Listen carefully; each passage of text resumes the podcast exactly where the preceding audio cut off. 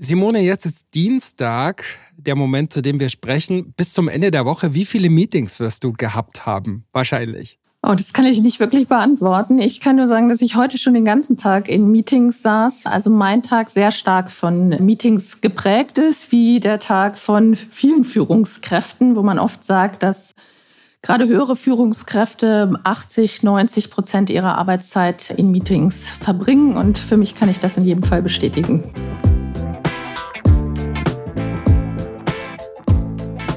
Wie ihr eure Meetings mit eurem Team, mit eurer Abteilung, mit eurem Bereich positiver vorbereiten, gestalten, durchführen, nachbereiten, nacharbeiten könnt, das erklärt uns Professor Dr. Simone Kaufeld. Sie ist Professorin für Arbeits- und Organisationspsychologie an der Uni Braunschweig und sie ist eine der absoluten Koryphäen zum Thema Meetings. Damit willkommen zu einer neuen Folge von Positiv führen, dem Podcast von und mit mir, Christian Thiele. Ihr wollt konstruktiver mit euch selbst umgehen, eure Belegschaft motivierender führen, positive Impulse auch in die Organisation geben und zwar mit Systemen, damit es auch in schwierigen, in turbulenten Zeiten, in Zeiten des Umbruchs klappt. Dazu serviere ich euch hier einmal im Monat Tipps, spannende Themen und ja, wie ich zumindest finde, auch immer ganz spannende Menschen aus Theorie und aus Praxis, aber immer mit einem Bezug zu positiver Psychologie und Positive Leadership. Simone Kaufeld hat selbst in total vielen Meetings gesessen. Sie kam darüber in die Wissenschaft, in die wissenschaftliche Beforschung von Meetings und sie hat dazu ein super wichtiges, extrem hilfreiches Buch geschrieben, das vor kurzem rausgekommen ist. Den Link dazu poste ich euch natürlich wie immer in den Show Notes. Aber über dieses Buch, über diese Buchveröffentlichung bin ich auch auf sie gestoßen, weil in meinen Trainings, in meinen Coachings spielt das Thema direkt oder indirekt auf Einladung oder von mir mit reingebracht immer wieder eine Rolle. Wenn ich jetzt mal so ein Ampelsystem vorschlage, grün für gute, gelungene Meetings, gelb für, naja, so mittelmäßig und rot für Meetings, wo man sich so fragt, boah, war die Zeit hier irgendwie wirklich gut investiert, das hätte man anders besser oder gar nicht machen können. Wie schaut bei dir dein Ampelsystem aus, wenn du auf deine Meetings so schaust? Wie viel Prozent sind gelb, wie viel sind rot und wie viel sind vielleicht irgendwo dazwischen auf gelb? Na, ich würde fast sagen, es ist jeweils äh, so ein Drittel, wobei ich natürlich immer bemüht bin, die, die äh, meines Erachtens nicht so gut laufen, auch zu optimieren und ja. zu überlegen, wie sie auch besser laufen kann. Ich habe aber auch Meetings dabei, da gehe ich völlig elektrisiert raus und engagiert und habe im Kopf eine kleine Explosion von neuen Ideen und das sind für mich immer die Meetings, ich sage, die haben sich jetzt richtig gelohnt. Du wirst uns natürlich nachher erklären, wie man die Explosionen im Kopf durch die tollen Meetings schafft und wie man die anderen vermeidet. Aber vorher wüsste ich mal gerne aus deiner Sicht, wie haben sich denn die Meetings so in den letzten drei Jahren verändert? Naja, die Meetings haben sich von Präsenzmeetings natürlich sehr stark in den virtuellen Raum verlagert. Das heißt, wir sind jetzt sehr viel in virtuellen Meetings unterwegs. Es werden also meiner Erfahrung nach äh, wieder mehr Präsenzmeetings auch, aber natürlich bleiben die virtuellen Meetings, weil sie einfach ziemlich unschlagbare Vorteile haben. Ne? Man muss nicht pendeln, man kann leicht große Distanzen überwinden oder lange in der Bahn oder im Auto sitzen zu müssen. Und von daher werden virtuelle Meetings bleiben und wir werden auch mit Formen der hybriden Meetings, wo also ein Teil der Person zusammen in einem Raum sitzt und andere Personen sich einzeln zuschalten oder in einem anderen anderen Raum entsprechend unterwegs sind, werden wir auch zunehmend äh, haben. Und dafür müssen wir lernen, wie wir die möglichst gut gestalten. Und wir müssen auch lernen, für welche Meetings welches Medium äh, das Richtige ist. Wir haben eine Straßenumfrage gemacht und haben ein paar Menschen befragt, unter anderem dazu, in welchem Kontext finden denn Meetings bei euch so statt? Und ich spiele dir das jetzt mal vor und vielleicht ist da ja was Spannendes oder was, was du sowieso schon kennst? Im Job finden Meetings bei mir vor allem in Präsenz statt. Also vor allem Redaktionskonferenzen haben wir in Präsenz, da sind wir alle dabei, aber mittlerweile ist es hybrid sogar. Also wir schalten die Leute, die nicht dabei sein können, online mit dazu, sodass alle dabei sein können. Ich würde sagen zu 90 Prozent mittlerweile online. Es kommt ein bisschen aufs Thema an. Grundsätzlich finde ich aber online sehr spannend, weil ich arbeite halt dann auch ortsunabhängig und äh, muss nicht extra irgendwo hinfahren, wieder zurückfahren. Ähm, bei uns finden sie tatsächlich nur in Präsenz statt. Ähm, mit Online-Meetings habe ich so noch gar keine Erfahrung gemacht. Mm, meistens über Zoom und online oder an einem großen Tisch mit allen zusammen. Ich mag beide Sachen gerne im Wechsel. Äh, Präsenz äh, ist noch ein Stück äh, persönlicher natürlich und es sollte jetzt nicht komplett äh, virtuell sein. Vielleicht mal eine erste Reaktion. Was findest du wieder? Was hat dich vielleicht auch überrascht an den Aussagen? Ja, also ich würde sagen, die ganze Bandbreite war dabei und ich glaube, diese Bandbreite sehen wir im Moment auch in der deutschen Arbeitsrealität, was wir finden, wo also viele Unternehmen sehr stark umgestellt haben und fast nur noch virtuelle Meetings stattfinden. Es gibt aber auch Organisationen, die nur auf Präsenzmeetings setzen oder wo die Arbeit auch erfordert, dass man vor Ort ist und dann natürlich auch die Meetings in Präsenz abgehalten werden und alles dazwischen. Und äh, das hat sich, glaube ich, eben in den Aussagen auch wieder gespiegelt. Wie immer gebe ich in ein paar Fillens noch meinen Senf dazu Gedanken, die mir in der Vorbereitung oder in der Nachbereitung oder während des Gesprächs für diese Podcast-Folge gekommen sind. Meetings, das ist meine Überzeugung, das ist meine Erfahrung und das sagen auch die Zahlen, sind eines der Themen, mit denen sich Führungskräfte und Organisationen am wenigsten und am wenigsten gern auseinandersetzen. Dabei sind Meetings ein total wichtiger Hebel für gute, für positive Führung, wenn sie denn gut laufen. Ja, und ein ganz häufiger Anlass für Frust, wenn sie schlecht laufen. Zum Beispiel Shopify hat zu Beginn des Jahres fast 10.000 Kalendereinträge einfach aus den Kalendern der Mitarbeitenden gelöscht und haben festgestellt, dass das über 75.000 Stunden einsparen kann. Es gibt jetzt keine wiederkehrenden automatischen Meetings mit mehr als drei Personen. Es gibt einen Meeting-Free Wednesday. Also das als ein Beispiel für einen bewussten, gestalteten Umgang mit Meetingkultur. Du als Meeting-Forscherin, als jemand, die sich aus wissenschaftlicher Perspektive mit Meetings befasst und ja auch aus einer sehr empirischen Perspektive an Meetings herangeht. Wofür sind denn Präsenzmeetings besser geeignet als Remote-Meetings? Was sind so die großen Vorteile von Remote-Meetings im Vergleich zu Präsenzmeetings? Und wo stehen da die Hybriden? Genau, das ist jetzt so eine sehr globale Frage. Ja. Also was wir ja immer äh, gern machen, wir gucken rein, was passiert in diesen Meetings. Also gucken uns ja tatsächlich die Interaktion an. Jetzt kann man natürlich ganz global erstmal drauf gucken, wann eignen sich welche Formen der Meetings. Aber meines Erachtens ist es viel spannender, dann äh, zu gucken, was passiert denn tatsächlich in den Meetings. Und da haben wir eine lange Forschungstradition, dass wir uns angeguckt haben, was in Präsenzmeetings passiert und fangen jetzt natürlich auch an, uns Online-Meetings genauer anzugucken. Und da ist zum Beispiel ein Befund, äh, dass jetzt diese Online-Meetings hinsichtlich der Produktivität und Zufriedenheit gar nicht unbedingt schlechter beurteilt werden als die Face-to-Face-Meetings. Aber wenn man wieder in die Interaktion genauer reinguckt, ne, beispielsweise so vernetzungsorientierte Äußerungen in den Online-Meetings weniger vorkommen als in den Präsenz-Meetings. Und die sind extrem wichtig, um zu guten Lösungen zu kommen. Und auch diese guten Lösungen oder überhaupt lösungsorientierte Äußerungen finden wir in den Präsenz-Meetings häufiger. Von daher ist jetzt dieses ganze virtuelle und online und hybride Meetings äh, und künftig vielleicht auch äh, KI als Meeting äh, teilnehmen, ist natürlich ein Eldorado, um hier weiter forschen.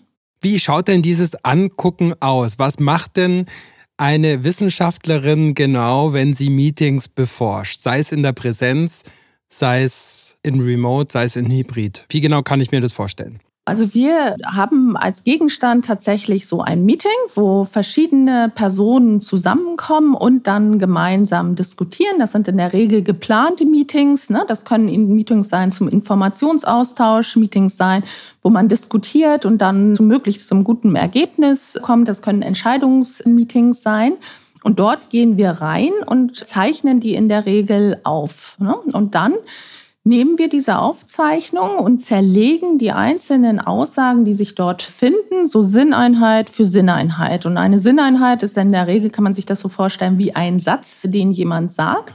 Und den analysieren wir und weisen wir zu einem unserer 44 Kategorien. Und diese Kategorien, zum Beispiel sowas wird ein Problem benannt, wird ein Problem erläutert, wird eine Lösung genannt, wird eine Ursache herausgearbeitet, wird auch organisationales Wissen dort entsprechend hineingebracht. Ne? Das sind so fachliche Äußerungen, die wir dort finden.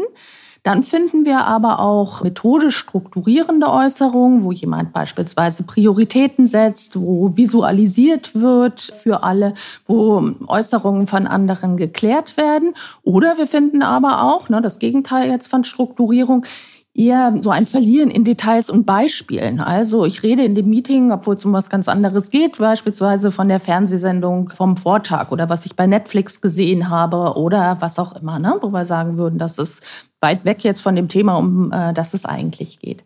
Dann haben wir so sozial bezogene Äußerungen, sozial-emotionale Äußerungen, wo wir andere unterstützen beispielsweise oder wo wir Stillere mit ins Gespräch bringen wo wir Wertschätzung auch vielleicht geben anderen gegenüber und auf der dysfunktionalen Seite dann auch sowas wie Tadeln oder auch Lästern über Nicht-Anwesende, was es durchaus gibt, Personen zu stark zu unterbrechen in ihrem Redefluss und wir haben dann Äußerungen, die sich auf die Mitwirkung beziehen. Das heißt also, wenn ich ganz konkret Maßnahmen plane, ne, das werde ich jetzt nach dem Meeting tun, bis dann und damit wird ein Prozess beispielsweise vorangetrieben oder ich signalisiere Interesse an Veränderungen. Ne, da müssen wir wirklich was tun. Das ist mir total wichtig und toll, dass wir hier entsprechend so weit gekommen sind. Ne. Oder aber, auch, auch hier haben wir eine dysfunktionale Seite, dass ich halt eher hm, ins Jammern verfalle und meine eigene Opferrolle betone und ich kann doch nicht und da müssen erst mal zehn andere oder eine andere Abteilung muss, bevor ich eigentlich äh, überhaupt in Aktivität hineinkommen kann so autoritäre Elemente, da muss erstmal die Führungskraft, da muss erstmal die Führungsebene was tun oder auch eine Schuldigensuche. Ne? Also das Problem hätten wir überhaupt nicht, wenn die Logistik ihren Job machen würde oder wenn der äh, Klaus hier gut ongeboardet wäre, ne, dann hätten wir praktisch überhaupt kein Problem oder wenn der Klaus halt entsprechend jemand anders wäre. Genau, so gucken wir da drauf und analysieren das und können dann halt hinterher das in Beziehung setzen, wie zufrieden gehen dann Personen aus dem Meeting raus, wie produktiv war das Meeting und haben viele Studien gemacht, wo wir das sogar in Verbindung gebracht haben mit der Produktivität im Unternehmen, wo wir beispielsweise uns auch Diskussionen angeguckt haben in produktiven Bereichen, im Fertigungsbereichen, in Montagebereichen und dort dann Kennzahlen auch hatten und zeigen konnte, dass wie in diesem Meeting miteinander gesprochen wird, hat Auswirkungen auf die Produktivität und das auch im Längsschnitt, ne? also ein Jahr später, auch anderthalb Jahre mhm. später. Und wir auch zeigen konnten, das ist nicht ein Phänomen, was beim Team bleibt, sondern wir finden auch so eine Art Meeting-DNA in Unternehmen und können zeigen, dass das etwas zu tun hat mit dem Unternehmenserfolg drei Jahre später in den wow. Organisationen. Ne? Also man auch sagen kann, da ist so eine Kulturfaktor scheinbar drin, den man hier auch messen kann und wo man dann sagen kann, hm, wenn so und so diskutiert wird, wenn nur gejammert wird in diesen Meetings, ne, sieht es in der Organisation sehr wahrscheinlich drei Jahre später auch nicht ganz so gut an. Das Verrückte daran ist, dass wir, wenn wir in den Organisationen waren, oft auf mitarbeitenden Ebenen in der Produktion geguckt haben. Wir waren dann bei Meistern, wir waren dann auch bei Abteilungsleitungen und wir waren ganz oft auch in der Geschäftsführung. Also wirklich so hierarchieübergreifend. Und dieses Meeting-Format ist natürlich auch was, was wir eigentlich auf allen Hierarchieebenen finden, dieses Austauschformat. Und dort wird innerhalb eines Unternehmens über diese Hierarchieebenen weg in der Regel ähnlicher diskutiert als zwischen verschiedenen Hierarchieebenen. Und das ist natürlich verrückt, weil es wirklich zeigt, dass es so eine Art DNA ist, die da auch wieder gespiegelt wird von der Organisation. Müsst ihr jetzt als Führungskraft jede Äußerung von jeder, von jedem, in jedem Meeting künftig kodieren, so wie Simone Kaufeld und ihr Forschungsteam das tun? Natürlich nicht hell not. Aber das Bewusstsein für unterschiedliche Formen des Beitragens zu haben, strukturierend, sozial, tadelnd und so weiter. Und damit auch so das Bewusstsein für die Meetingkultur zu schärfen, das ist doch eigentlich total spannend, finde ich. Und sicherlich auch hilfreich für den Führungsalltag, für den Meetingalltag.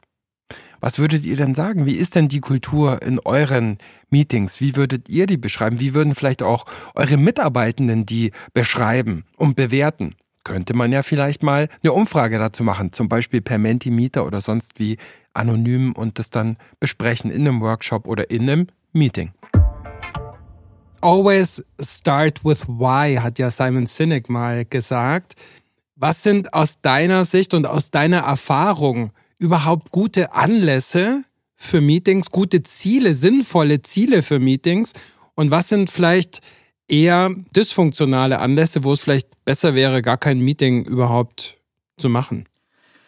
Naja, gut sind sie in der Regel, wenn ich tatsächlich an einem Austausch interessiert bin, ne? wenn ich die Meinung, Einstellung, auch die Expertise von verschiedenen Personen an einen Tisch holen muss und daraus etwas Neues sozusagen entstehen muss. Also ich addiere statt nur nicht, äh, Verkündigungen sozusagen. Genau, statt nur Verkündigungen, statt nur entsprechend addieren, also wo ich wirklich an Austausch interessiert bin. Ne? Und wir können bei unseren Meetings beispielsweise auch immer zeigen, ne, je mehr unterschiedliche Personen auch äh, Redebeiträge haben, also so je dezentraler so ein Meeting-Netzwerk aufgestellt ist, ne, je mehr entsprechend dazu auch beitragen können, je mehr Personen auch nacheinander äh, in unterschiedlicher Art und Weise miteinander interagieren, umso besser sind diese Meetings. Ne? Und Meetings sind in der Regel nicht so produktiv und auch nicht so zufriedenstellend, wenn eine Person allein entsprechend sendet. Und das liegt natürlich auch daran, dass ich in diesen Meetings, dass es ganz wichtig ist, dass ich sozusagen neue Informationen bekomme, dass ich äh, weiterdenke, am besten schon in dem Meeting und möglicherweise dann auch darüber hinaus. Ne? Und dann kann es ein durchaus äh, sehr sinnvolles Format sein. Was oft zu wenig bedacht wird, ein Meeting alleine hilft natürlich in der Regel noch nicht so viel. Ne? Also ich habe da erstmal geteilte mentale Modelle, von denen wir sprechen, die ich darüber aufbaue. Ne? Also ich weiß, was jemand anders tut. Wir können uns hier entsprechend abstimmen. Aber eigentlich geht die Arbeit erst danach los. Das heißt, Meetings sind auch besonders gut und besonders produktiv, wenn dann entsprechend Maßnahmen geplant werden in dem Meeting. Also wer macht was, bis wann. Und diese dann natürlich auch im Nachgang umgesetzt werden. Und dafür braucht es natürlich auch Zeit. Also wenn ich jetzt so äh, wie bei mir der Meeting-Alltag so, oder der Arbeitsalltag so aussieht, dass ich 90 Prozent äh, mit Meetings beschäftigt bin, brauche ich praktisch Mitarbeitende, die dann aus diesen Meetings rausgehen und dann entsprechend was umsetzen. Ne? Oder ich überziehe halt meine normale Arbeitszeit sehr stark, um dann halt natürlich diese Meetings auch wieder nachzuarbeiten und in entsprechende mhm. Prozesse einzupflegen. Wir haben Menschen auf der Straße gefragt, was macht nach ihrer Erfahrung Meetings gut und was macht sie ja schwierig oder die Zeit, die dort investiert ist, wenig sinnvoll. Du darfst aussuchen, womit wir beginnen. Mit den Krankheiten oder mit den Erfolgsfaktoren? mit den Krankheiten und dann wenden wir Mit den positiv. Krankheiten. Okay. Wenn ich mit einer Person spreche, dann hätte ich mir das Meeting sparen können, wenn sie sozusagen nur bei ihrer Sache bleibt und nicht offen ist für das, was ich sage und ich das Gefühl habe, es kommt auch nicht das an, was ich sagen möchte oder das, was eine andere Person sagen möchte.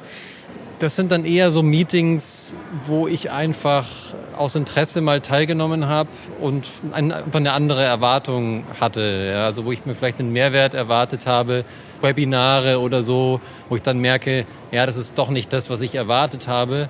Und dann stellt man sich die Frage, gehe ich jetzt einfach raus oder tue ich mir jetzt noch ein bisschen was an und der Höflichkeit halber bleibe ich.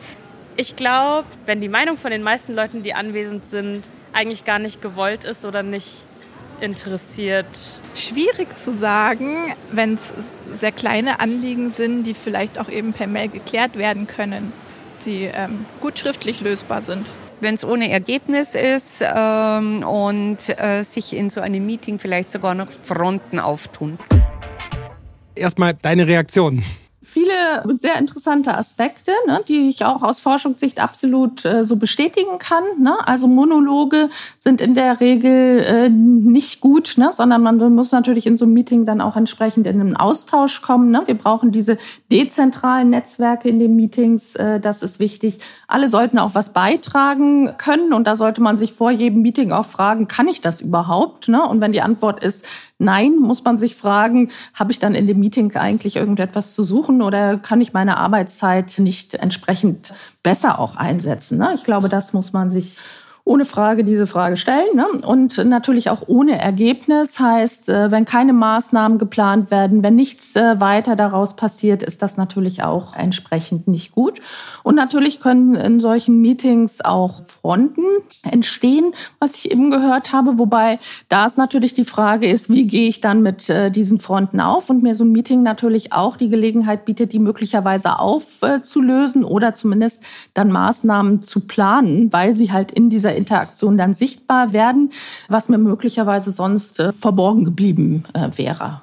Gut, vielen Dank. Dann hören wir uns doch mal die Plusseite an. Also was macht Meetings gut? Was sagen die Menschen dazu? Puh, eigentlich dann ein Meeting cool, wenn wir trotz unserer Unterschiedlichkeiten äh, einfach Raum finden, gemeinsam an einer Sache zu arbeiten und dann da auch auf den grünen Zweig kommen. Und ich mir denke, cool, irgendwie bin ich jetzt inspirierter und habe mehr Gedanken im Kopf, die ich davon nicht hatte. Wenn die Art und Weise der Kommunikation passt, also mit Fairness, mhm. ausreden lassen, Ich-Botschaften, also die ganz normale die Regeln der guten Kommunikation und dann natürlich, wenn man auch mit einem Ergebnis rausgeht. Sollte ergebnisorientiert sein. Ähm, wenn Probleme besprochen werden, Probleme geklärt werden, man seine Anliegen vortragen kann und ähm, einem gut zugehört wird. Die laufen ich dann gut, wenn ich auch mit der richtigen Energie ins Meeting reingehe. Ich glaube, es ist immer ganz wichtig, vor einem Videocall auch sich selbst noch mal kurz überprüfen, auf was für eine Frequenz schwinge ich gerade sozusagen und habe ich noch irgendwie eine Emotion, die da gerade nicht reinpasst, um mich davon frei zu machen, vielleicht ein kleines Ritual zu machen und dann einfach mit der positiven, guten Energie reinzugehen und das zieht die anderen auch irgendwie mit. Ich würde sagen, wenn jeder Raum hat, um seine Ideen einzubringen, und wenn genug Freiheit für Kreativität ist, die dann aber in einem guten Rahmen wieder eingefangen wird und so getrichtert wird zu einem guten Ergebnis. Mhm, auch sehr schöne Punkte. Ne? Das eine oder andere, worüber vielleicht auch wir schon gesprochen haben. Also, dass jeder auch beteiligt ist, so ein, so ein Meeting, jeder etwas beitragen kann, äh, was sehr wichtig ist. Ne? Ich fand auch sehr schön dieses, ich gehe inspirierter raus. Ne? Ich habe was Neues, was ich mitgenommen habe, was mich zum Denken anregt. Das ist genau das, was es bei mir auch ausmacht. Schön auch nochmal, es braucht einen bestimmten Anstand in diesem Meeting. Ne? Und dazu gehört, ich lasse andere ausreden, ich sende Ich-Botschaften. Ne? Und das spiegelt auch unsere Forschungsergebnisse äh, wieder. Ne? Also, dass so eine besondere kollegiale Interaktion gar nicht so wichtig ist. Also, ich muss nicht die ganze Zeit aktiv zuhören. Ich muss nicht ständig ermuntern, ansprechen. Ich muss nicht ständig Ich-Botschaften senden. Aber ich muss es so machen, dass man sich halt mit einem bestimmten Anstand unterhält und halt diese unkollegiale Interaktion, das Tadeln, Abwerten, Lästern, Seitengespräche führen, unterbrechen, immer auf die eigene Reputation zu verweisen, dass man das halt nicht tut in einem entsprechenden äh, Meeting. Was auch vielleicht noch wichtig äh, ist, was ich auch so ein bisschen rausgehört habe, soll ein Ergebnis sein. Und das heißt natürlich möglicherweise auch, wir haben Lösungen gefunden. Ne? Also wir sind zu guten Ideen gekommen, haben Lösungen für Probleme gefunden, haben die analysiert, wissen auch, warum wir zu diesen Lösungen gekommen sind. Das heißt, die haben die vernetzt, haben die vielleicht auch in die organisationale Realität eingenordet und gesehen, ah, die passen und die helfen uns wirklich weiter. Ne? Und daraus planen wir dann Maßnahmen und setzen die um. Ne? Und äh, dann gehe ich halt entsprechend gut motiviert und engagiert auch aus so einem äh, Meeting raus. Ich würde gern noch mal kurz so auf drei Phasen sozusagen eingehen und dich danach fragen, speziell zu Beginn eines Meetings beziehungsweise auch vor Beginn eines Meetings. Was ist denn da hilfreich vielleicht auch, was man gar nicht so auf dem Schirm hat unbedingt. Ja, absolut. Also das Erste, was man, glaube ich, machen muss, ist, dass man erstmal die Notwendigkeit prüft. Braucht es dieses Meeting überhaupt? Sollte das angesetzt werden? Was ist eigentlich das Ziel? Und das muss sich nicht nur derjenige fragen, der dieses Meeting organisiert, sondern eigentlich muss sich das auch jeder Einzelne fragen, der zu einem Meeting eingeladen ist. Und wenn er oder sie nicht weiß, warum er oder sie dort eingeladen ist, kann man auch nachfragen. Ich habe neulich mal gelesen, dass angeblich in fast 50 Prozent aller Meetings mindestens zwei Personen sich als überflüssig empfinden. Mhm. Ist das eine Zahl, die du auch irgendwie bestätigen kannst oder ergänzen kannst? Kann ich keine Empirie zuliefern, würde ich aber absolut bestätigen. Mhm, okay. Mhm. Ich glaube, in größeren Meetings oft sogar noch mehr ja. Personen, die nicht unbedingt notwendig sind. Ne? Und notwendig heißt halt immer, dass es Personen sind, die auch tatsächlich einen relevanten inhaltlichen Beitrag leisten können und nur die sollten auch teilnehmen. Alle anderen können über ein Protokoll oder Gott weiß nicht was dann entsprechend auch informiert werden. Also vielleicht auch die Unterscheidung, wer ist sinnvollerweise beteiligt und wer ist vielleicht betroffen oder beeinflusst von den Ergebnissen und dementsprechend mhm. auch zu unterscheiden, wer muss dabei sein oder sogar wer muss wann dabei sein. Ja, genau, absolut. Ne? Also man kann sich auch vorstellen, dass man so ein Meeting zweiteilt und erst die Phase hat, wo man sagt, so das sind diejenigen, die jetzt richtig beitragen und dann hat man ein weiteres Meeting, wo man die Ergebnisse sozusagen nochmal äh, reflektiert, nochmal mhm. ähm, ja, gegentestet, ne? gegen Personen, die dann davon betroffen sind, die dann auch nochmal entsprechend einbezogen sind und auch nochmal ihre Ideen geben. Aber es müssen nicht alle bei der Ergebniserarbeitung beispielsweise dabei sein. Genau, auch das muss man gucken, also die Gruppengröße einfach festzulegen, ne? weil man kann sich ja auch mal überlegen, was kostet das eigentlich, wenn diese Personen in dem Meeting sitzen. Und da wird man ganz, ganz schnell auf sehr, sehr hohe Beträge kommen. Und schon wenn man eine halbe Stunde Meetingzeit sparen würde in der Organisation, bringt das eine ganze Menge produktiver Arbeitszeit, die man anders einsetzen kann. Die Sache mit den zwei Pizzaschachteln, Mythos oder wissenschaftlich fundiert? Ich kenne das jetzt gar nicht mit den zwei äh, Pizzaschachteln. Ah, okay. Das hat, glaube ich, Jeff Bezos von Amazon mhm. mal gesagt. Ich halte nie ein Meeting, für das man mehr als zwei Pizzaschachteln bestellen müsste. Also das heißt, keine Ahnung, mit mehr als zehn oder zwölf Leuten. Ja, absolut. Ich würde sogar noch eher runtergehen. Ne? Also so für gerade Problemlösegruppen weiß man, dass das äh, eine gute Größe so fünf bis sieben äh, Mitarbeitenden mhm. sind. Mhm. Zwölf wären schon äh, relativ viel. Da werden okay. schon einige mhm. dabei sein, die nicht unbedingt dazu beitragen können, aber vielleicht informiert sein müssen. Dann ist ganz wichtig, den Zeitrahmen zu planen. Also es braucht einen Startzeitpunkt und einen Endzeitpunkt und der sollte auch eingehalten werden. Das heißt, ich muss, wenn ich diese Sitzung entsprechend moderiere, dafür verantwortlich bin oder auch als Teilnehmende, muss ich darauf hinweisen ne, und muss auch dann sehen, dass wir entsprechend zu Ergebnissen kommen und dass das nicht gerissen äh, wird. Ne? Ich muss gucken, welche Räumlichkeiten brauche ich entsprechend für die Meetings. Bei Informationssitzungen beispielsweise sagt man auch oft, dass so ein Treffen im Stehen sehr gut ist, weil dann geht es schneller. Man informiert sich einfach kurz und kann dann weitermachen. Bei Problemlösesitzungen ist oft eine kreative äh, Raumgestaltung äh, ganz schön, äh, wo diese einen entsprechend auch anregen kann. Bei Entscheidungssitzungen ist oft so, dass man auch so einen eher offizielleren Touch dann haben kann, was die Wichtigkeit dann nochmal betont. Und dann äh, hat man natürlich noch so Reflexionsformate, wo man oft sagt, da ist es gut, auch nochmal so rauszugehen aus der eigentlichen Arbeitsumgebung und wirklich von außen dann auch nochmal auf bestimmte Sachen drauf zu gucken. Genau, dann ganz wichtig bei Meetings immer, was ist das Ziel, was wollen wir erreichen bei dem Meeting? Das am besten schon in die Einladung mit reinschreiben und auch am Anfang des Meetings entsprechend nochmal betonen. Kein Meeting ohne eine Agenda, dass sich also Personen auch darauf vorbereiten können. Das fördert Klarheit und Stringenz. Wir brauchen eine Moderation, also irgendwer muss verantwortlich sein für die Strukturierung. Und das kann man sich auch teilen. Das muss nicht nur eine Person sein, aber es muss klar sein, dass es irgendwie getan wird. Und man halt guckt, wenn man dann abgedriftet wird, wie kommt man wieder zurück, wie strukturiert man. Das heißt für mich nicht, dass man so Meetings komplett überstrukturiert. Auch das habe ich erlebt, wo aus lauter Struktur überhaupt keine Inhalte und Ideen mehr geteilt werden konnten, weil man die ganze Zeit nur mit der Struktur beschäftigt war und dann das äh, weitergetrieben hat zum Art Abhaken. Das sollte man auch nicht tun. Aber bestimmte Aspekte muss es geben und natürlich immer, wenn man abschweift oder wenn so dysfunktionales Verhalten auftritt, muss die Moderation dann entsprechend auch dazwischen gehen und man muss weiter strukturieren.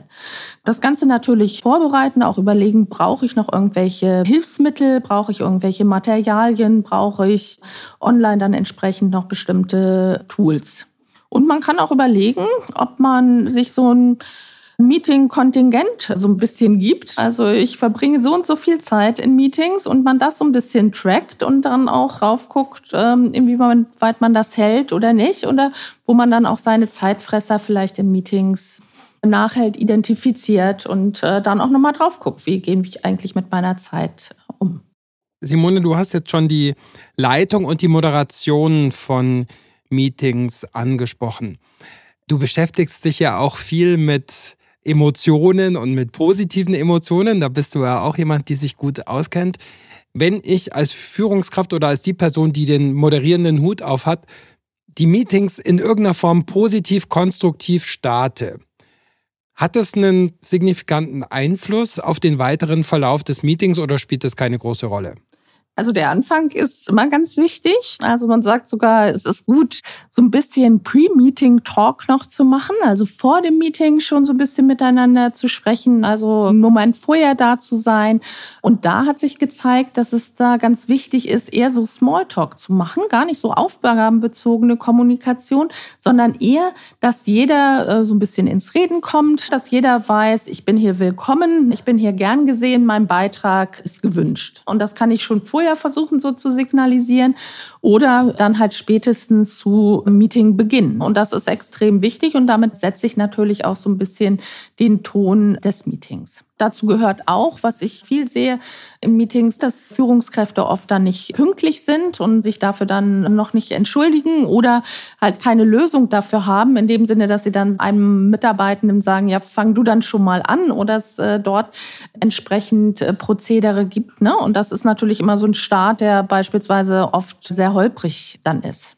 In der Psychologie haben wir viel das Thema so der psychologischen Sicherheit auch noch. Also, dass ich, wenn ich was ausspreche, nicht das Gefühl habe, dass ich äh, Konsequenzen zu befürchten habe, wenn ich unangenehme Wahrheiten beispielsweise ausspreche oder auch Fehler anspreche. Das ist etwas, was ganz wichtig ist. Ne? Dadurch werden Meetings natürlich besser und es kommen auch die wesentlichen Sachen vielleicht auf den äh, Tisch.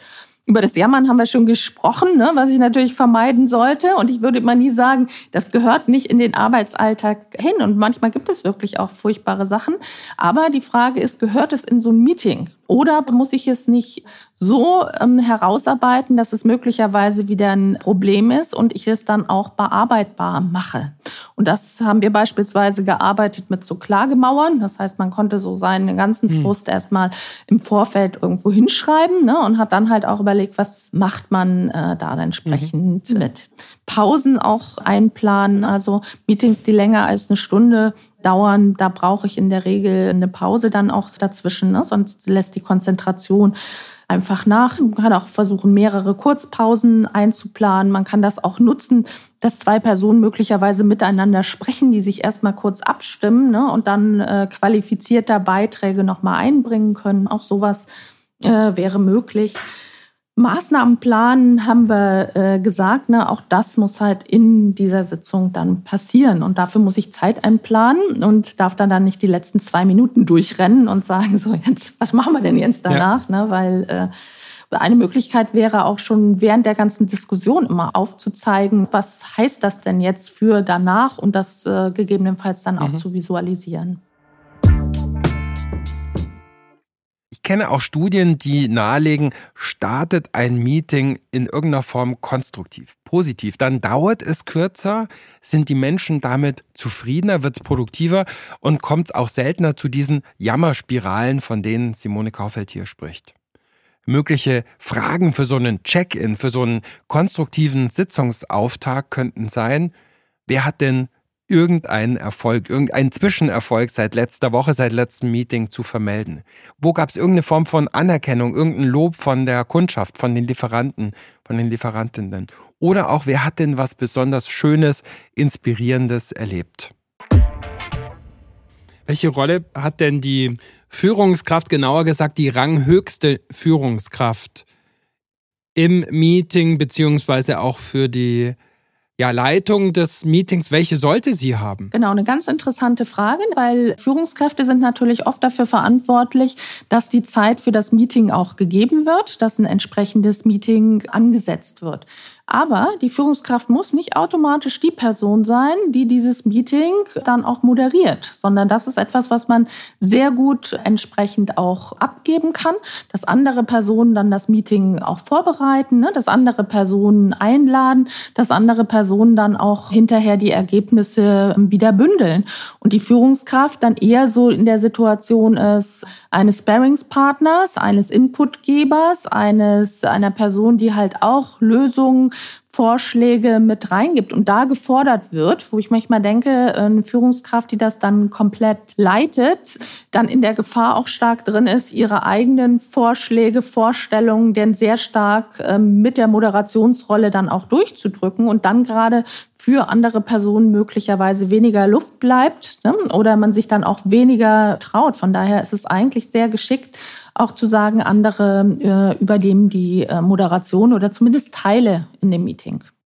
Was hältst du von dem Vorschlag, wenn ich als Führungskraft in einem Meeting dabei bin, wo es vielleicht auch wirklich so um die Generierung oder vielleicht auch die Bewertung von unterschiedlichen Ideen geht, dass ich als Führungskraft versuche, da möglichst spät erst meinen Senf dazu zu geben, um sozusagen nicht von vornherein qua meiner Hierarchie und qua meiner herausragenden Position da die Diskussion vielleicht stärker zu verengen, als es äh, sinnvoll wäre. Ja, absolut. Also wenn es eine offene Diskussion ist, sollte ich das genauso tun.